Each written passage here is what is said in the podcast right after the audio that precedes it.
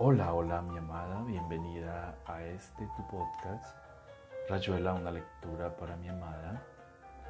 Recordando que este podcast lo realizo con todo el amor del mundo dedicado a ti. Te amo, te amo con todo mi corazón. Hoy continuaremos leyendo algunos relatos de Julio Cortázar. Te amo con toda mi alma, mi dulce desconocida, mi dulce amada. Te amo. Orientación de los gatos a Juan Soriano. Cuando Alana y Osiris me miran, no puedo quejarme del menor disimulo, de la menor duplicidad. Me miran de frente. Alana su luz azul y Osiris su rayo verde. También entre ellos se miran así. Alana acariciando el negro lomo de Osiris que alza el hocico del plato de leche y maulla satisfecho.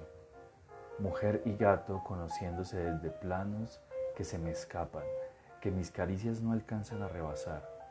Hace tiempo que he renunciado a todo dominio sobre Osiris.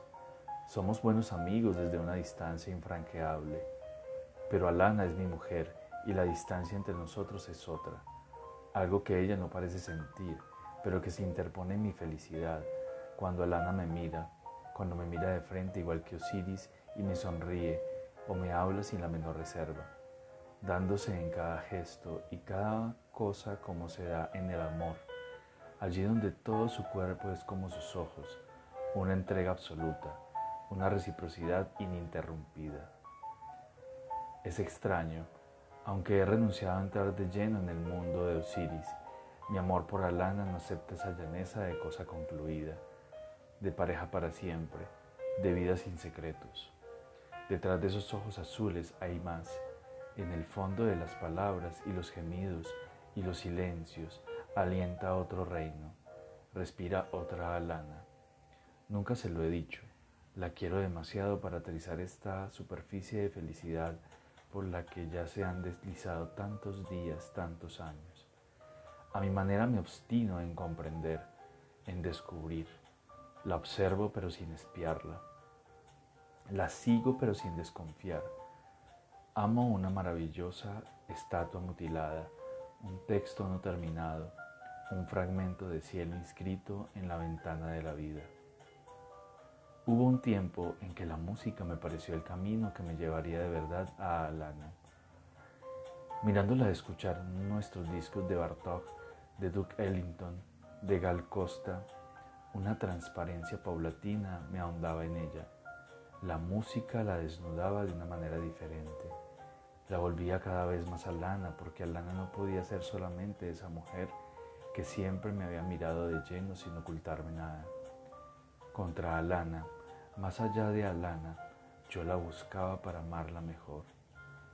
Y si al principio la música me dejó entrever otras alanas, llegó el día en que frente a un grabado de Rembrandt la vi cambiar todavía más, como si un juego de nubes en el cielo alterara bruscamente las luces y las sombras de un paisaje. Sentí que la pintura la llevaba más allá de sí misma para ese único espectador que podía medir la instantánea metamorfosis nunca repetida, la intervisión de Alana en Alana. Intercesores voluntarios, Kate Garrett, Beethoven y Aníbal Troilo me habían ayudado a acercarme, pero frente a un cuadro o un grabado Alana se despojaba todavía más de eso que creía ser. Por un momento entraba en un mundo imaginario para sin saberlo salir de sí misma, yendo de una pintura a otra, comentándolas o callando, juego de cartas que cada nueva contemplación barajaba para aquel que sigiloso y atento un poco atrás o llevándola del brazo, veía sucederse las reinas y los haces, los piques y los tréboles. Alana. ¿Qué se podía hacer con Osiris? Darle su leche, dejarlo en su ovillo negro satisfactorio y ronroneante. Pero a Alana yo podía traerla a esta galería de cuadros como lo hice ayer. Una vez más asistir a un teatro de espejo y de cámaras oscuras de imágenes tensas en la tela frente a esa otra imagen de alegres, jeans y blusa roja que después de aplastar el cigarrillo a la entrada iba de cuadro en cuadro, deteniéndose exactamente a la distancia que su mirada requería, volviéndose a mí de tanto en tanto para comentar o comparar. Jamás hubiera podido descubrir que yo no estaba ahí por los cuadros, un poco atrás o del lado mi manera de mirar nada tenía que ver con la suya.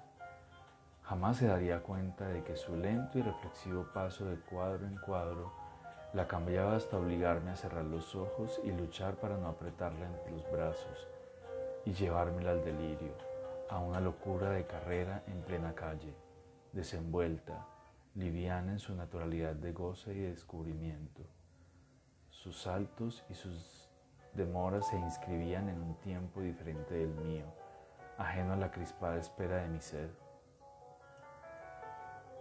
Hasta entonces todo había sido un vago anuncio, Alana en la música, Alana frente a Rembrandt, pero ahora mi esperanza empezaba a cumplirse casi insoportablemente.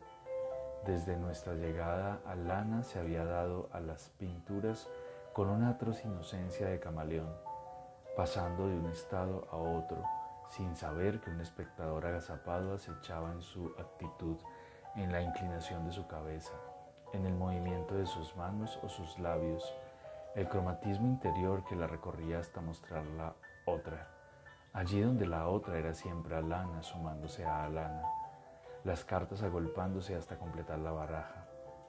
A su lado, avanzando poco a poco a lo largo de los muros de la galería, la iba viendo darse a cada pintura. Mis ojos multiplicaban un triángulo fulminante que se tendía de ella al cuadro y del cuadro a mí mismo para volver a ella y aprender el cambio. La aureola diferente que la envolvía un momento para ser después a una aura nueva, a una tonalidad que la exponía a la verdadera, a la última desnudez. Imposible prever hasta dónde se repetiría esa ósmosis ¿Cuántas nuevas alanas me llevarían por fin a la síntesis de la que saldríamos los dos colmados, ella sin saberlo, encendiendo un nuevo cigarrillo, antes de pedirme que la llevara a tomar un trago? Yo sabiendo que mi larga búsqueda había llegado a puerto y que mi amor abarcaría desde ahora lo visible y lo invisible. Aceptaría la limpia mirada de Alana sin incertidumbres de puertas cerradas, de pasajes vedados frente a una barca solitaria y un primer plano de rocas negras, la vi quedarse inmóvil largo tiempo. Un imperceptible ondular de las manos la hacía como nadar en el aire, buscar el mar abierto, una figura de horizontes. Ya no podía extrañarme que esa otra pintura, donde una reja de agudas puntas vedaba el acceso a los árboles linderos de la hiciera retroceder como buscando un punto de mira de golpe era la repulsa, el rechazo de un límite inaceptable. Pájaros, monstruos marinos, ventanas dándose al silencio, dejando entrar un simulacro de la muerte. Cada nueva pintura arrasaba a Alana, despojándola de su color anterior, arrancando de ella las modulaciones de la libertad, del vuelo, de los grandes espacios, afirmando su negativa frente a la noche y a la nada, su ansiedad solar su casi repetible impulso de ave fénix. Me quedé atrás sabiendo que no me sería posible soportar su mirada, su sorpresa interrogativa cuando viera en mi cara el deslumbramiento de la confirmación, porque eso era también yo, eso era mi proyecto Alana, mi vida Alana. Eso había sido deseado por mí y refrenado por un presente de ciudad y parsimonia.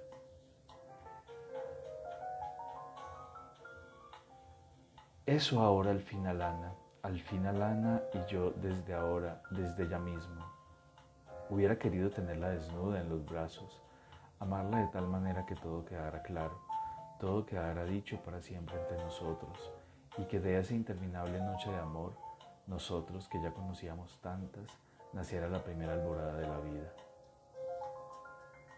Llegamos al final de la galería.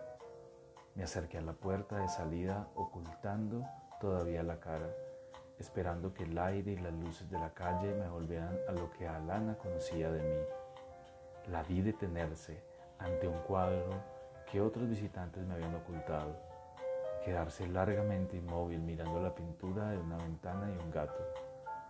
Una última transformación hizo de ella una lenta estatua nítidamente separada de los demás, de mí que me acercaba indeciso buscándole los ojos perdidos en la tela.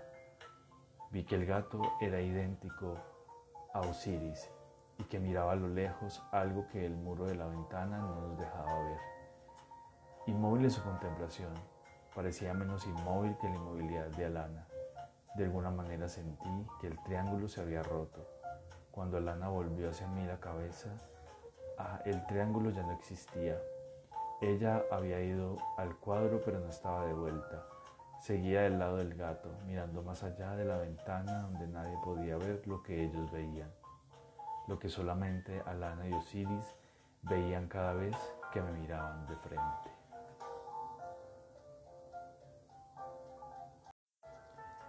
Cazador de crepúsculos.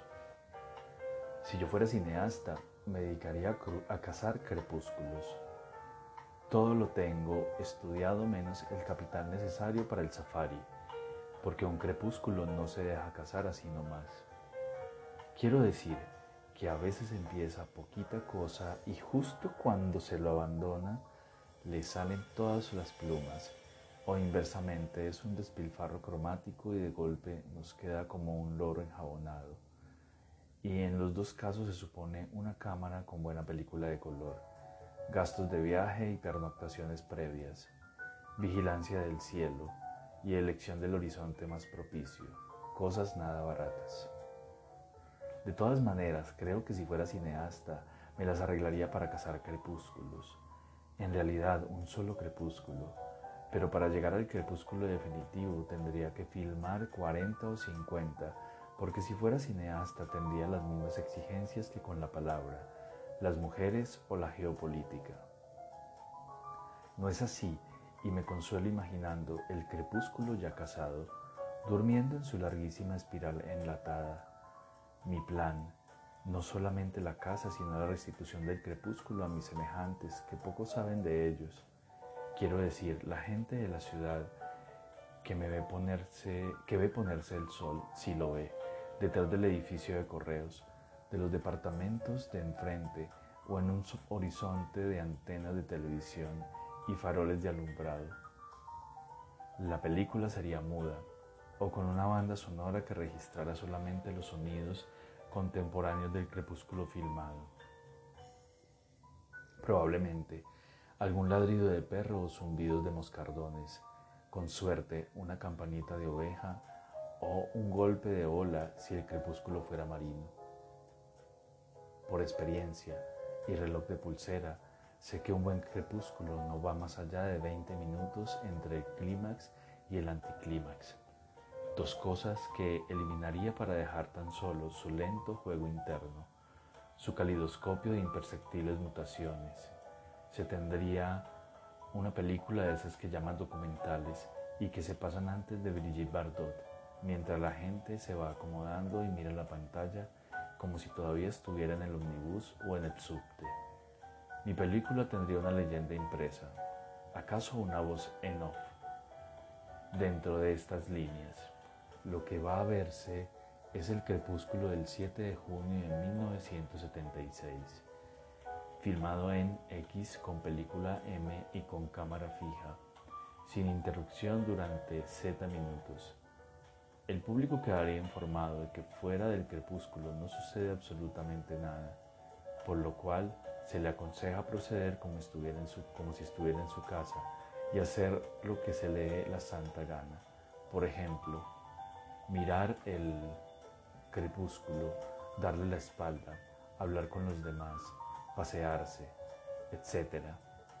Lamentamos no poder sugerirle que fume, cosa siempre tan hermosa a la hora del crepúsculo pero las condiciones medievales de las salas cinematográficas requieren, como se sabe, la prohibición de este excelente hábito.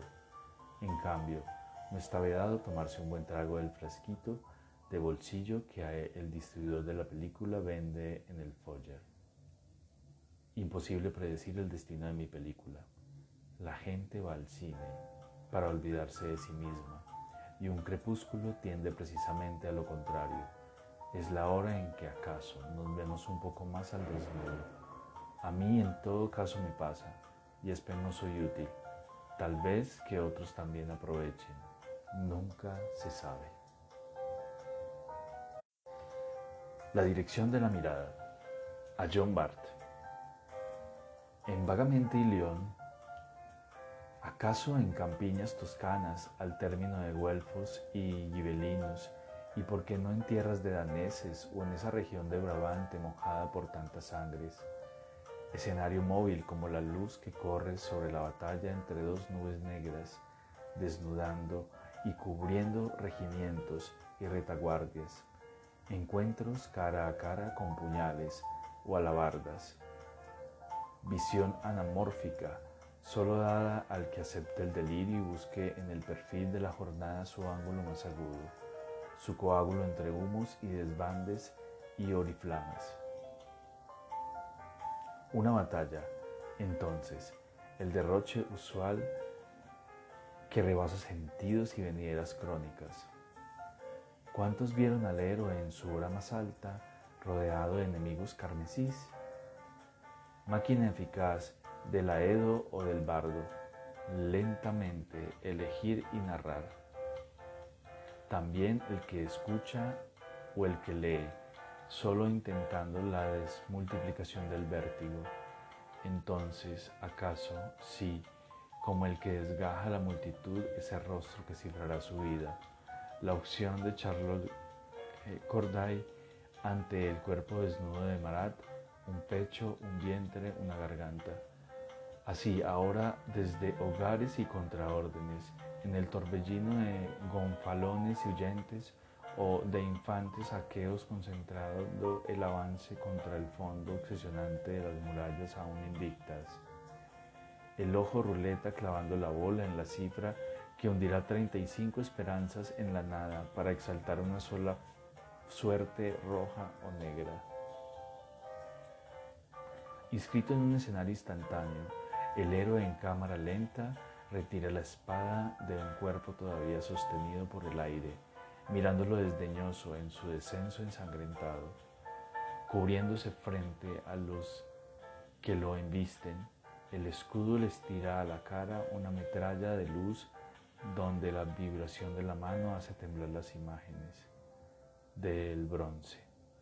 Lo, atacarán, es seguro, pero no podrán dejar de ver lo que les muestra. es un destello, es un desafío último, deslumbrados. El escudo, espejo Ustorio los abraza en una hoguera de imágenes exasperadas por el reflejo del crepúsculo y los incendios. Apenas se alcanzan a separar los relieves del bronce y los efímeros fantasmas de la batalla. En la masa dorada buscó representarse el propio herrero en su fragua batiendo el metal y complaciéndose en el juego concéntrico de forjar un escudo que alza su combado párpado para mostrar entre tantas figuras. Lo está mostrando ahora a quienes eh, mueren o matan en la absurda contradicción de la batalla. El cuerpo desnudo del héroe es un, un claro de la selva, abrazado a una mujer que le hunde la mano en el pelo como quien acaricia o rechaza justapuestos los cuerpos en la brega que la escena envuelve con una lenta respiración de frondas. Un ciervo entre dos árboles, un pájaro temblando sobre las cabezas. Las líneas de fuera parecían concentrarse en el espejo que guarda la otra mano de la mujer y en el que sus ojos, acaso no queriendo ver a quien así la desflora entre fresnos y helechos, van a buscar desesperado la imagen que a un ligero movimiento orienta y precisa. Arrodillado junto a un manantial, el adolescente se ha quitado el casco y sus rizos sombríos le caen sobre los hombros. Ya ha bebido y tiene los labios húmedos, gotas de un bozo de agua. La lanza yace al lado, descansando de una larga marcha.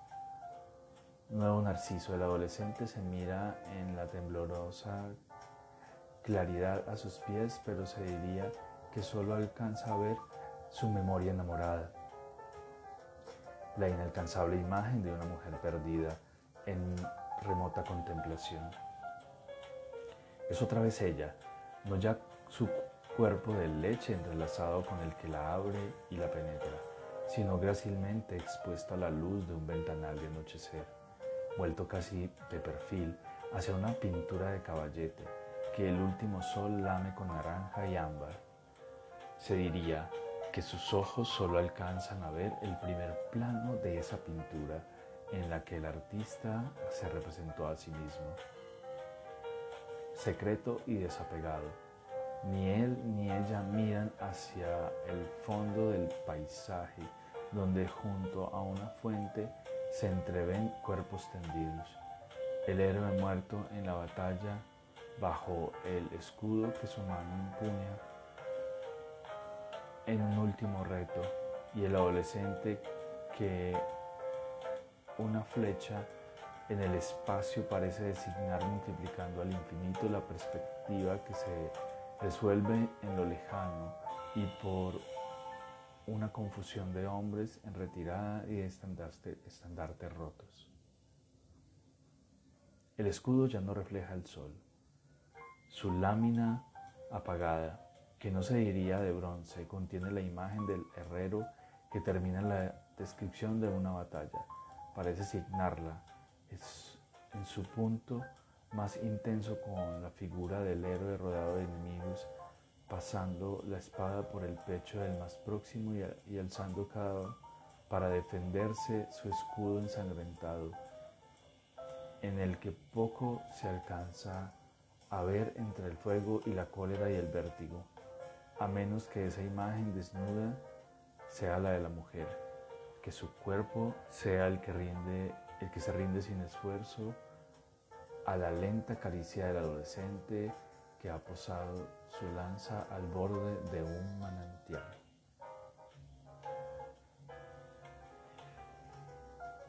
Y aquí termina tu podcast, Rayuela, una lectura para mi amada. Espero te haya gustado, recordándote que este podcast es realizado con todo el amor del mundo para ti, mi dulce amada, mi dulce desconocida. Te amo, te amo, te amo, te amo con todo mi corazón.